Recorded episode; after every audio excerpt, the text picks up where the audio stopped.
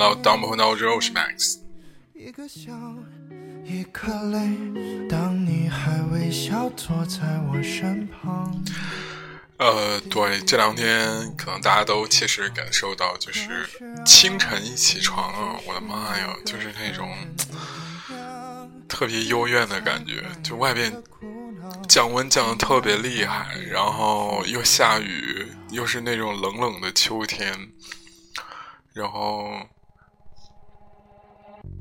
总感觉，哎我以为这音乐断了呢，总感觉好像今天如果是星期六的话，真的是。可以昏天黑暗的睡一天那种感觉，哎，总有这种想象，就觉得啊，怎么这样天气还要去上班啊，就是特别痛苦。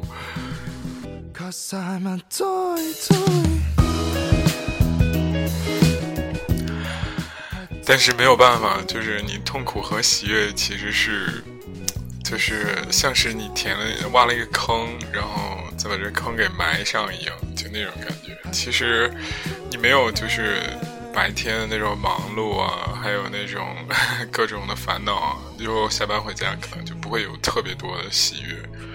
反正我是切实，就是我在腿受伤这一天就切实的发现了，今天在家超级无聊。我只是听我们今天要聊什么呢？今天哦，开始之前还是先请大家关注我们公众号“盗墓户闹中”。对，啊，我们今天要聊什么呢？我今天要聊一个，就是我在怎么说，就是腿痛躺家的时候，发现意外上喜欢上的一个东西，嗯。我把它命名为露营生活、户外生活。户外生活好像很很中年人，就是露营生活吧。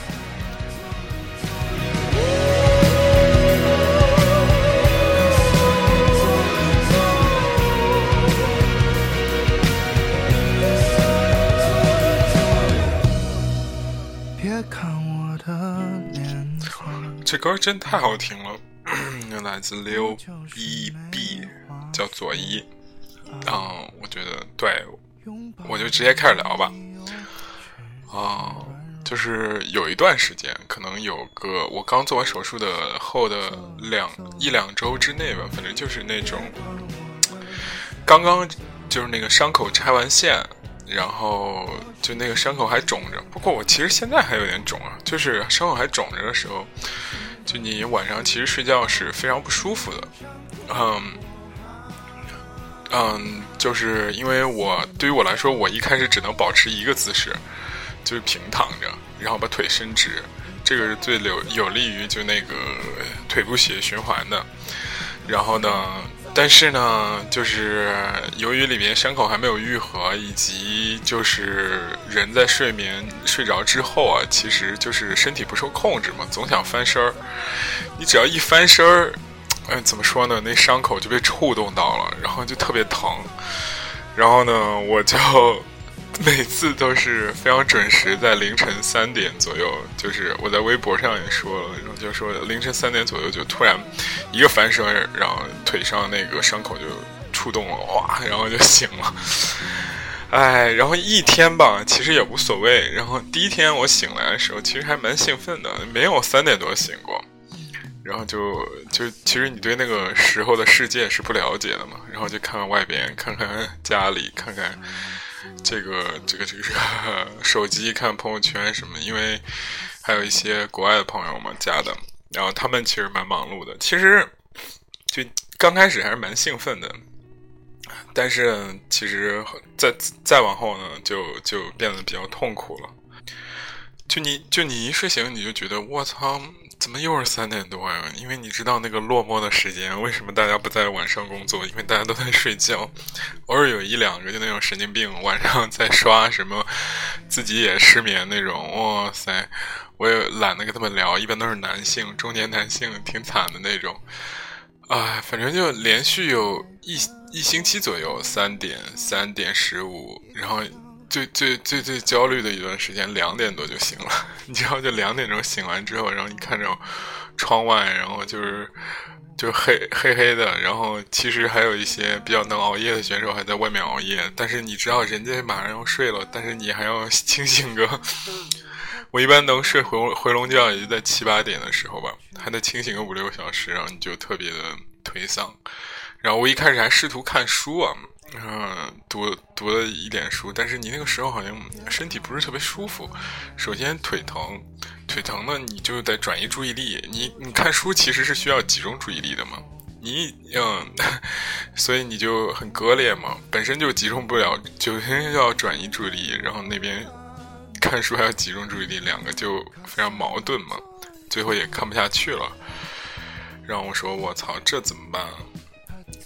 我就说想到了我这个人，就是每当面到面临痛苦的时候，就特别喜欢看一些可以使自己内心比较平静的这样的一种东西吧。一开始我先看《小森林》，就看了好多遍《小森林》。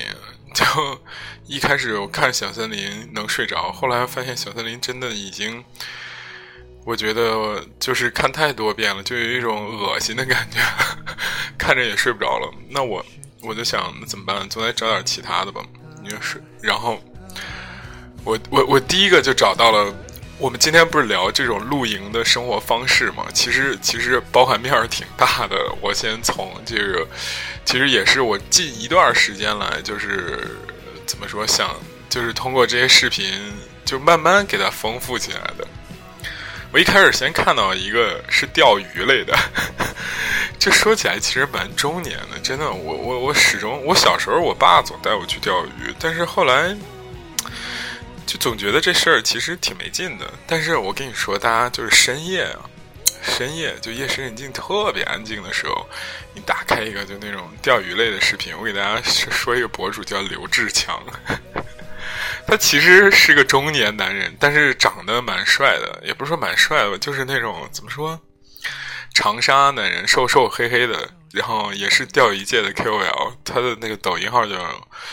刘志强钓鱼，然后没有抖音，其实在全网都能搜索到刘志强钓鱼这个事情。他那个都是十几分钟的视频，然后他就是湖南那边的嘛，然后湖南水比较多，大家知道就那个湖比较多，洞庭湖什么的。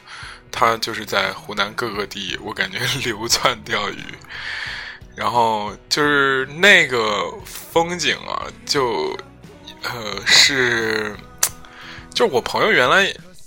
跟我说过，就是那种农村感特别强的东西会使人就是获得平静。我一开始不是特别理解，其实无论刘志强也好，还有那个啊野食小哥也好，包括李子柒也好，就是类似于就这种，嗯，可能中国中国人内心都有这种对田园牧歌的这种怎么说追逐吧。不行，这所以这歌太燥了，换歌。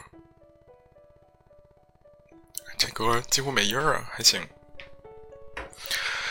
就对这个田园牧歌有一定追逐吧，然后就是，然后你就看他，嗯，那个京剧怎么说？你在 四五页，不不是你你要做的是整理土地，而不是焦虑时间。你在四五月种下什么东西，七八月。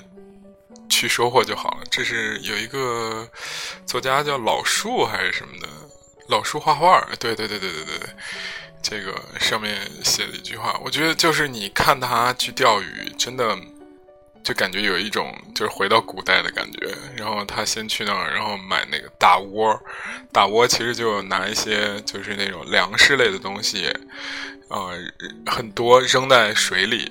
然后把那个鱼给吸引过来，吸引过来，然后他再拿自己的饵料，然后选择竿儿，然后选择天气、时间、想钓的鱼等等等等等等等等。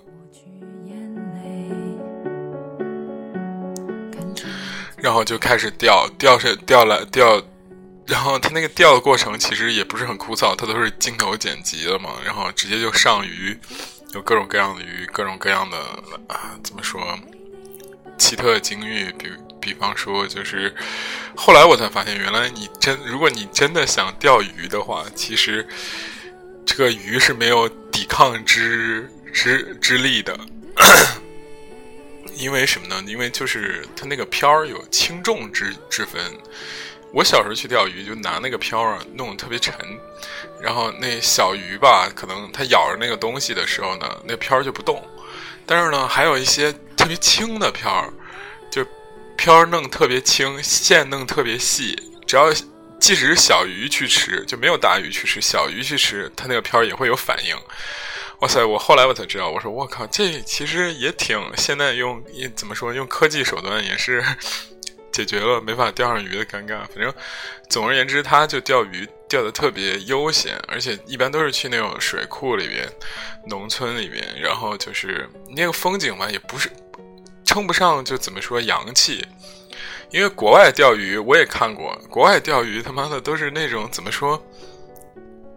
走那种生猛的路线，一下开到海里，然后他妈钓一金蓝鳍金枪金枪或者怎么样，或者在亚马逊丛林里面，然后钓那种非常凶猛食人鱼什么之类的。我觉得那种嘛，就是不是很 peace，就是这种钓草鱼啊，钓什么左口啊，什么扁鱼啊，什么嗯，那叫什么来着，翘嘴啊，什么之类的，就这种鱼呢。就是我们很常见，而且这个人吧特别有趣。一般情况下，他钓的鱼基本就钓完之后都放回去。然后我真觉得真是有点意思，他就享受这个钓的这个过程，享受跟鱼这个就是搏斗的这个过程吧。然后去哪儿就带一个自己那个小墩儿，然后往那儿一坐，然后哎特别好，特别平静，我特别喜欢。其实我生活中其实也有很多人钓鱼啊，就钓这个 我之前我们公司有个足球队。不是，就是有一个足球队吧，足球队里边有几个三十多岁的，然后就已已离异的那种 离婚的老男人，他们玩的也非常野。但是你知道，就是可能很多人觉得，就是这种嗯男士吧，男士可能会急于去找媳妇儿或者急于去找女朋友，但是这几个老哥哥，不说老哥哥吧，对于我来说就是哥哥，怎么说？就真的把自己活明白了，觉得婚姻是枷锁，然后这感情有羁绊，就可能会有一两个这种，嗯，就是这种怎么说比较不错的女性朋友吧。然后大多时间他们都在去玩儿，然后比方说去足球队踢球，哇哇塞，公司就是那种，就是。他们急到哪种程度？就是一下一下一下飞机，拎着那个行李箱，然后让司机给他们送过来，然后直接就去换了衣服，就直接去踢球，很急嘛。钓鱼也是，钓鱼他们去选择那种怎么说，晚上夜钓，哇塞，就是去找一个就是农村偏僻的地方。我每次都很担心他们，我总觉得那地方就是穷乡僻壤的，也不知道怎么样。反正他们就找一个就那种。农村的小水池，摸黑过去，然后去搭帐篷。搭完帐篷之后，然后怎么说？就拿那荧光漂就开始钓，一钓就钓一夜，然后就从十点、十一点开始，一钓钓到了早上凌晨。这晚上其实我也不知道鱼睡不睡觉，反正就是挺有意思的。而且吧，他们几个人有的时候几个人出行，有的时候就一个人，哇塞！然后就在那个足球队那个群里直播，然后我真觉得这帮人就活明白了，知道自己喜欢啥，然后去追逐，也特别有意思，唉。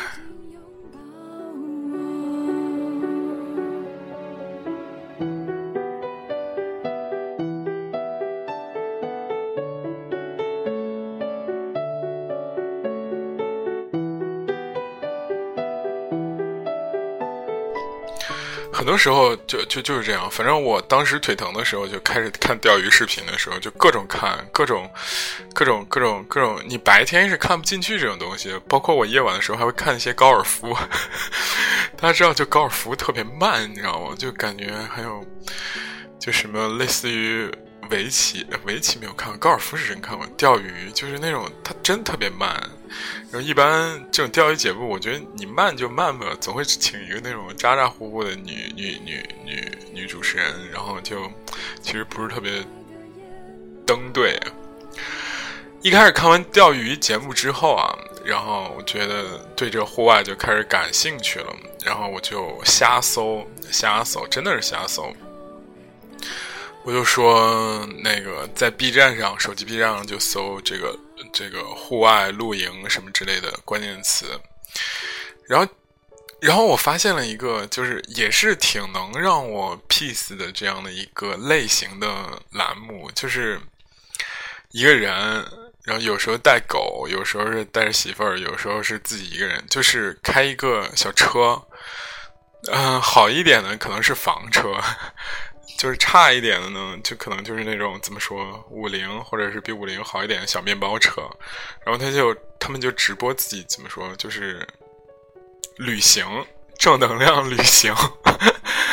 然后一般的标题吧还倍儿凄惨，就是写什么，嗯，四十岁什么离婚，然后无业，现在环球旅行不是环中国旅行，什么全世界正能量旅行那种。我晚上看这个真的也非常非常的就是解压啊，真的超级解压。你可以看一看他们的那个拍摄视角，就是有点晃，这是唯一不太好，但是吧。你真感觉到，就是一个人就是一种队伍，或者是怎么说，就感觉上那种既孤独又又又又文艺的感觉啊！就是，哎呦，就那么小破车，它一般就是前排是。有的还改装的是那个什么，呃，宝马啊，但是一般的都是那种普通的小面包车，拉货的面包车。然后前排呢是那个司机位，后排就他把它放平，就是一个床，然后就是放平之后，后排会加一些煤气灶啊 什么之类的。然后反正一开始看了吧，觉得有点土，后来吧看觉得竟竟然有点上瘾，就是他们一般都。去那个停车停车场啊、加油站什么的这这种地方，然后去睡觉嘛，或者去怎么说做饭嘛，就反正他们的生活基本上就是我今天要去哪儿。不不不，他们其实好像也没有特别规律的这种视频内容，大多数都是哇，老铁们看外面雨下的特别大。就是哇，就外面我们在什么湖南，还有什么湘西什么之类的，然后哇，外面雨下特别大。我们现在凌晨两点，然后你就听见那雨下的真的是有点大，然后就啊，外面太冷了。我们现在去看一下这个，找一点吃的，然后就找找这，结果就找不到嘛。然后就说哎，还是煮一包泡面吧。然后就在泡面，然后就我突然回忆起来，就是自己年少时候很很那种很很很很。我不知道大家会不会有这样的想法，就是蜷缩在一个这个宿舍，然后生病了，然后冬天就那种，然后突然有一个伙计，有一个这个 roommate，然后跟你说要不要吃泡面，然后他说哇，来一个吧，然后就感觉病好了一半，是吧？年轻人本身抵抗力就高嘛，然后 对也不需要特别的那种，但是就觉得那种啊既凄惨又又有一点温暖的这种感觉特别好。然后直到我看到一一个特别有意思，是一个兄弟，然后去那个山里面，然后下雪了，他带一个小小小泰迪，特别有意思。然后他就他那个就有点有点品质生活了，他那后边等于说是一房车，然后外边他那个房车里边灯是黄的嘛，然后外边的雪其实已经是就是那种。暗白色，就已经天已经要黑了，擦黑那种，就带着那狗在外边，狗在外面撒尿，然后他就在 在跟那狗在外面转悠。哎呦，我真觉得这种感觉真是特别特别特别特别特别舒服。然后又看了一些更高级一点的，就是北欧啊，以及就是 那种国外的兄弟们自己给自己打扮成就那种戴一大斗笠、大斗篷那种。好像是猎人的那种生活的方式一样，然后在石板上煎牛排那种，然后我彻底就确定了，我说哇，我原来可能晚上要缓解我的腿疼，最重要的可能就是想想要看一些这种露营类的东西，然后就来到了我们今天要聊的重点，然后我就看了两两个很有意思的日剧吧。故事从头。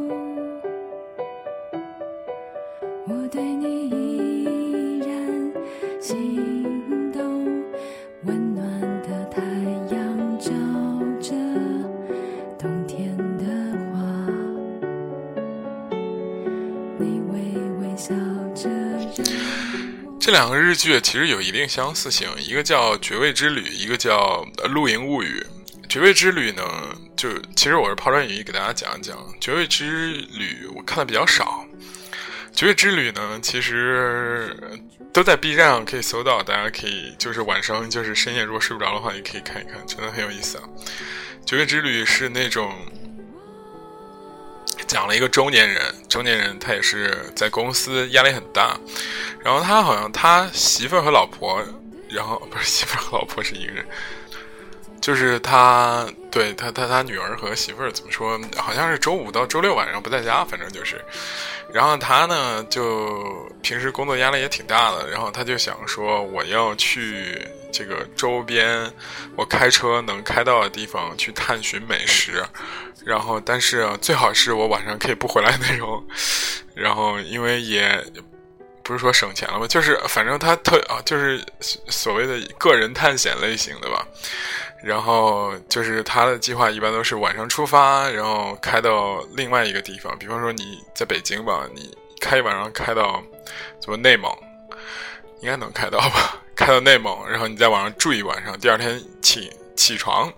然后你随便吃个早饭，早上溜一溜，然后到中午去吃你那个特别好吃的那个美味，他就是在网上寻寻搜寻那个美味，然后晚上回来正好他嗯媳妇儿和女儿也回来了，就这样的一个一个一个一个流程。只不过他是不是住在宾馆，是也是住在车上。而且吧，据他所说，他是就是怎么说，他在那个露营场里面也是有很多人都是改改装那种面包车，或者是高级一点，可能没有阿尔法吧，就是那种类似于嗯保姆车改装保姆车，睡在保姆车上，就是那种，然后出来个人探险的那种人。这个剧吧，反正也是蛮有意思，但是这个剧的重点是在吃，他弄了一些很奇怪的吃的，比方说马肉乌冬面什么之类的。然后这个呢，怎么说？就在深夜，对人就不是特别友好。反正你看一会儿呢，就会觉得，哎呀，越看越饿。而且他一般会有一些我个人不是很喜欢的，就是那种类似于深夜食堂式的社会探索类型的那种。嗯，就是哎呀，妻子出事儿了，什么就是什么老年人危机啊，什么类似于这种通过。吃饭和这个形式，去给说出来。反正这个我个人觉得一般，但是也很解压，因为它前面的过程很有意思。它就是通过这个睡在车上啊，然后期待美食啊，办公室里面的这个压抑啊，反正就跟个人很像嘛。而且中国社会和日本社会在这个层级上非常非常相似。比方说，大家都不敢辞职，然后在公办公室里边。都非常的这个这个这个虚伪，以及 怎么说，反正他就是那种老好人嘛。大家都知道，因为周五晚上他是自己一个人，老婆和孩子不在，所以就把很多工作堆给他。他一般忙完就很晚了，就很晚很晚了。然后就所以他一开始就有了这种突发奇想的想想法。嗯，反正《绝味之旅》给我的感觉就是，基本上是我之前的那种。的一个小集合，但是只是就是怎么说，我们就说大家都有一种超级英雄的心嘛，就总觉得这种集合好像啊很容易实现，是吧？我我我今天我也去开个车，我也去哪儿睡车上，但睡车上真的超级难受啊。对，但是吧，反正就可以实现了这样一个旅程，但是就还不过瘾，然后我就 来到今天重点，就是这个《露营物语》这个剧。其实就是今天想给大家介绍《露营物语》这个剧，这个剧真的很好，真的很好。就是他不逼逼，真的，他不给你讲价值观什么之类的，就是聊这个露营的事儿。而且，它是有一些很有意思的设计，它是分单集和双集来。来来去播的，单集呢全是一个男生，双集是一个女生，这两个人都是单独上路，然后开车去露营的这样的一个人，这有什么区别呢？这个男生，我先说这个男生，这个男生的特点呢，他是怎么说？他是一种武装到牙齿的那种装备流，你可以看到他呢，就是那种露营的一个一个方向，我觉得是一个方向，就是他用各种各样的各有各种各样的装备。嗯，就是，而且吧，他他就是你，你比方说以吃为主，他带了，他从来只吃罐头，就是各种各样的罐头，从章鱼罐头，从香肠罐头到海鲜罐头、青鱼罐头等等等等各种各样的罐头，然后它还 非常精致带有芝士啊，带有那个调味粉啊等等等等。然后，如果大家经常看这种户外博主或者是设计博主之类的，你会你会发现他有很多非常棒的那种装备，比方说，嗯嗯，那种火炉，比方说防风炉，比方说灯，比方说煤油灯，比方说常亮的那种灯，比方说打火石。他的故事呢，就非常精致，非常。他是来自东京嘛，他人设也是这样，就是东京的一个，嗯，我们可以说职场精英男，就是比较想逃离都市喧嚣的这种路线。他就是一定要就是在早上的时候开始磨咖啡，等等等等。然后我们再说这个女生，这女生呢就跟他是相反的，这女生好像是属于那种。比较没有那么有钱，因为你看这个男生在买装备的时候，他从来不问价钱；这个女生买装备的时候，从来都很爱很爱问价钱。他就是比较怎么说？你也可以说是就那种普通白领，类似于这种。然后他的路线呢，就是自给自足。他每次都要不吃罐头，就是带个鱼竿儿去钓鱼。或者是拿个小刀去采蘑菇，然后或者是，就是反正总之他的路线就是自给自足派的，然后钓各种鱼，好像除了钓鱼他也没有什么，好像采蘑菇也没有什么其他的。他这个路线呢，就感觉表现了女性独立吧，等等等等等等。嗯，然后我再说两个，就是他们具体的故事。我说了第一个男生是这种装备派嘛，装备派就很容易出事情，比方说他装备就是。不灵了嘛？那第一个故事就讲他那个打火机不灵了，打火机不灵了，他就一开始点不着火嘛。他一开始试图也试图去去钻木取火什么之类的，最后好像反正憋了挺狼狈的。他说这不可能，反正他就踏上去借这个打火机的这个呃怎么说之旅，然后就走啊走，走啊走，走啊走，走啊走走走走，然后突然看见一大叔，大叔然后正在那儿做饭呢。这是大叔也活得更精致啊！大叔在那儿干嘛？在那儿熏鸡蛋和熏鸡肉呢。大家知道怎么烟熏吗？就是其实，在锅底下，然后烧一些茶叶啊，或者什么，嗯，树枝啊之类的，把那个烟，呃，不是不是叫锅，反正就在那儿，我也说不清楚，就是锅熏鸡蛋、熏鸡肉的。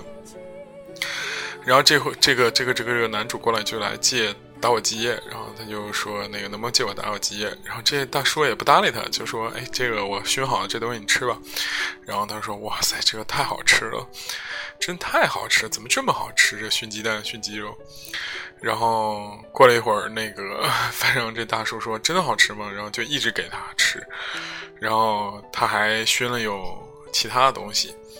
然后这个大叔的路线呢，就是他可以熏一切。然后这大叔突然就给他说：“你有没有什么东西，我可以帮你拿来熏一下？”这男主说：“我靠，这就是其实这个也挺有意思。他也不问别人，就是就是也不好奇吧，就是说你是不是脑子有病？为什么要熏我的东西？”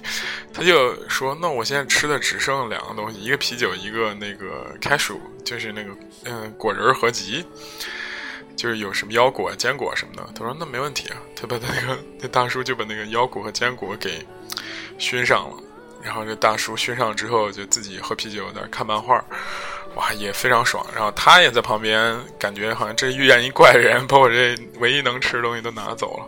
熏上，过一会儿就熏好了，两人就在那吃，说嗯味道确实还不错。这时候两个人就开始有交流了嘛，有交流之后他就说能不能借我个打火机。大叔说：“我没有打火机。”他说：“我都是用这种打火石。”嗯，反正你你可以拿去用。他说：“你为什么不用打火机啊？”他说：“因为打火机烧出的食物没有灵魂，只有这种打火石才是野野营人需要的东西。”反正这个这个这个男主就非常搞笑的，就拿着这个打火石回去了。然后回去，然后生活，然后干他的事情，做饭啊，吃他自己东西。然后他说，然后冲给自己烧水，冲了杯咖啡，说：“嗯，这个用打火石做出的东西果然味道不一样。”就是日剧，你把这个剧情理下来，真的就是非常的怎么说，peace。然后就是它是深邃的那种安静感和让你平静感觉。因为你这个时候如果有特别波澜的剧情，你就觉得，嗯，你会被那个剧情给点燃的很兴奋，但是你忘记了就是这个剧最本根的东西。就是它画面也很棒，音乐也很棒，然后单看就是因为第一集是在富士山底下拍的，然后就那种拿个小椅子，然后看着富士山，然后喝咖啡，然后就那种感觉特别特别棒。这男主的剧集我看比较多啊，我再说一个男主剧集。这男主我个人觉得比较有趣的一剧集就是有一天他买了很多那个露营的这种装备嘛，然后嗯就是。各种各样的新鲜，不是不是，就是那种可能比他之前升级不少的装备，特别是一个帐篷，他就特满怀期待给他买回家了。买买回家了，人家给他介绍这个帐篷有这个好那个好之类的。结果呢，让天气预报突然就说，嗯，这个日本遇见了这个史上最大的台风。就是这个台风太大了，然后他就在屋里看着窗外那个特别大的台风，然后他就说：“哎呀，这台风真是太大了，真是打扰我的兴致。”然后就自言自语的，然后突然说了一个决定，我觉得特别逗。然后他就说：“那不如就在家里露营吧。”然后他在家里把自己的那个屋子给搬开，然后自己搭了个帐篷。嗯，刚准备睡下，然后。就不是刚准备躺进去感受一下，结果这个这个这个他的好朋友来了，然后就是说哇塞，你自己在家挺会玩啊，是吧？但是他好朋友也不意外，因为知道他是个露营控嘛。但是好朋友就自己先躺进去了，他这个他还是蛮生气的，然后说，然后他好朋友就开始提各种要求，说，哎，光躺着也没意思啊，咱们要吃点东西吧。然后这一集好像就叫青鱼罐头。就拿出各种各样的青鱼罐头，然后支，我也不知道为什么，就是日本的这个好像这个无烟煤科技比较高一点啊，就是在家里头好像就开始在真的开始就是做烧烤，做这种。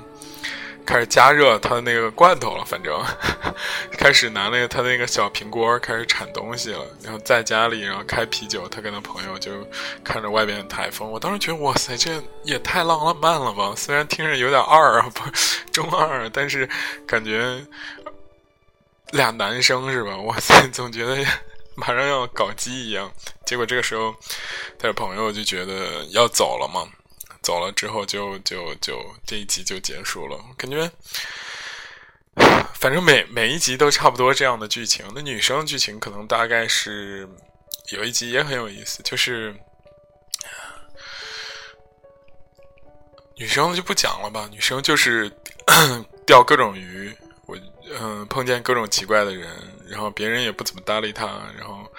但是这两个人有一个非常有趣的点，就是我出去露营还不能找那个人多的地方。有一次，这个男生就是找到一个露营点，有外边有很多朋友那种，就是那种家庭局、朋友局、公司局，然后他就也不能接受，就烦了，最后自己走了，然后找了一个比较安静的地方自己待着。哎，这跟我当时的心境也非常非常像，就是。嗯，对，反正我露营，我可能我也不会，不会，不会，不会，是吧？就是找很多人，找很多人，最后就成了一个还需要社交的这样的方式，而不是说对其他的这种纯纯自己的这种方式。后来我看了很多嗯短视频什么的，我发现其实现在大家出行旅游有很多不同的那种方式啊。就比方说，有很多女生，不不，可能很多男生也是啊，就是他们出去主要其实就是为了拍照。我看了一个博主叫卡卡什么之类的，他们去三亚电影节，我感觉基本上也没有蹦，也没有干嘛，主要是就是找找一个地方换找好衣服，然后找好角度，这个其实很耗时间的。然后拍照片，真他们为了拍照片真的超拼。我当时在想，是不是这是不是也是拼团名媛之类的？但是后来我觉得人家也挺活得挺开心的，是吧？因为女生其实或者是不同的人嘛，其实不一定就是感受力那么强，她可能就找一个地方就觉得呼吸一下新鲜空气，很舒服的躺着，然后晒个太阳，可能是他生活重点。就我可能不太一样的点，就是在于我可能面对就这种环境特别好的情况下，我就特别想自己一个人睡睡睡着，知道吗？就是那种啊，我自己一个人好爽，好舒服。然后，所以，但是我这个人又比较惜命，比较害怕，我我就总想在我露营地旁边设下一些陷阱伏击别人。现在想想有点。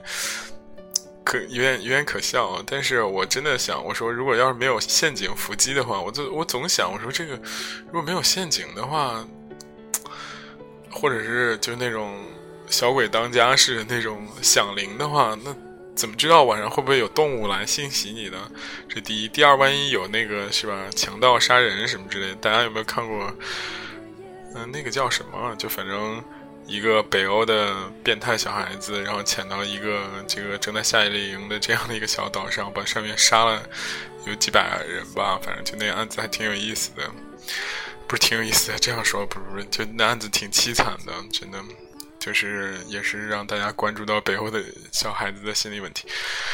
OK，今天就给大家聊这么多，就是讲一讲我这个最近喜欢上的一个 一个一个小小种类，挺有意思的。反正就是这个东西，它很宽泛。你看，房车还是一挂，钓鱼是一挂，然后那个露营是一挂。然后装备还是一挂，我自己其实以前也买过很多乱七八糟的这种装备，比方比方说，我之前我在设家的时候，发现自己有一个松油，我不知道大家知道不知道，就是你在户外要想点火的话，就是其实不不容易嘛，他就是卖给你好像二十多块钱，我也不知道为什么要买一个铁小铁盒，里面是木头，木头是浸过油的那种木头，然后你每次用的时候还还送一个打火石。每次用的时候就把那个木头切成木屑，然后这个时候你就摩擦那个打火石，打火石有火星，然后那个慢慢火就着了。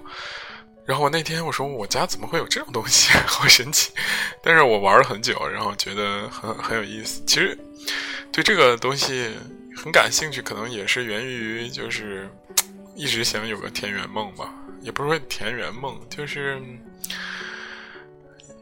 反正回想起一路长起来，就是之前遇见的人啊之类的，总感觉那种完全放松，又是无忧无虑，又是有点孤独文艺的气质、科技感的气质，感觉特别迷人吧？可能就是在深夜里可以抚慰人的那种感觉。好，今天就是这样。希望大家可以喜欢一键三连，多多转发。这也是录第二遍，昨天录了一遍，不是特别满意啊，就感觉没重点。今天把该说的话都说完了。这首歌还真挺好听的，应该是雷光夏唱的吧？叫《第三十六个故事》，如果我没记错的话。拜拜，欢迎大家关注我们公众号还有微博，谢谢。